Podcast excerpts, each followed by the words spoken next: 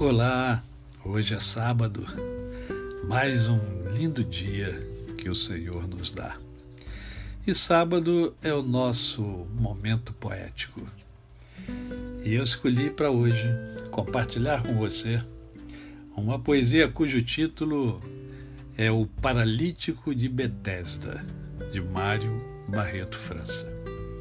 De manhã, quando o sol surgiu atrás de monte, beijando o céu azul, matizando o horizonte, aquecendo o aconchego esplêndido dos ninhos, despertando em canções os ternos passarinhos e ungindo com o frescor dos lírios orvalhados o tapete virente e mágico dos prados. O vulto senhorial do mestre Nazareno ia Jerusalém, resoluto e sereno ver os tradicionais festejos dos judeus e no templo exaltar a grandeza de Deus. Mas, levantando o olhar de fuge das centelhas, o mestre viu bem perto a porta das ovelhas o tanque de Betesda, o tanque legendário, que de muito escurava o trágico fadário. De ser cego, aleijado ou mísero leproso, enorme multidão, em silêncio angustioso, desejosa, febril e crédula, aguardava.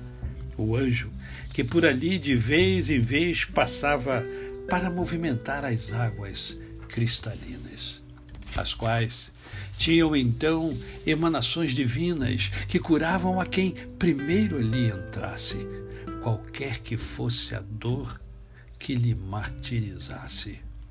Estava lá também um desses infelizes, cuja dor deixa na alma as fundas cicatrizes, do desespero atroz dos grandes desenganos, de esperar sempre em vão por tanto e tantos anos. O mestre, conhecendo a grande persistência daquele coração, moveu-se de clemência e, olhando-o, perguntou: Queres tu ficar são?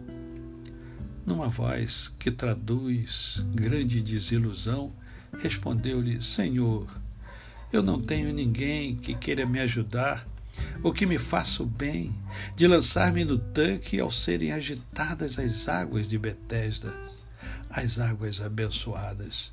Pois quando eu vou, já desce alguém antes de mim e retorna curado, e eu continuo assim na esperança de que a cura desta doença um dia me trará a eterna recompensa. Aquela confissão, ouvindo-a como prece, daquele pecador Jesus se compadece, dizendo-lhe: Levanta e toma a tua cama e anda, corre, proclama a tua fé, proclama. Proclama ao povo de Judá que Deus ouviu o teu grito e consolou, enfim, teu coração aflito. E ele vai na explosão de uma alegria santa, sendo feliz, sorri e estando salvo canta, deixando extravasar a gratidão profunda que todo o coração, toda a sua alma inunda. Por esse alguém lhe indaga, em natural anseio, quem foi que te curou? De qual lugar te veio o dom que te livrou? Daquela enfermidade e quem te dispensou tão grande caridade? Ele apenas responde: Eu só sei que estou são, que sinto a alma remida e alegre o coração. Pois aquele a quem devo a salvação e a paz somente me ordenou que não pecasse mais. A você, o meu cordial bom dia. Eu sou o pastor Décio Moraes.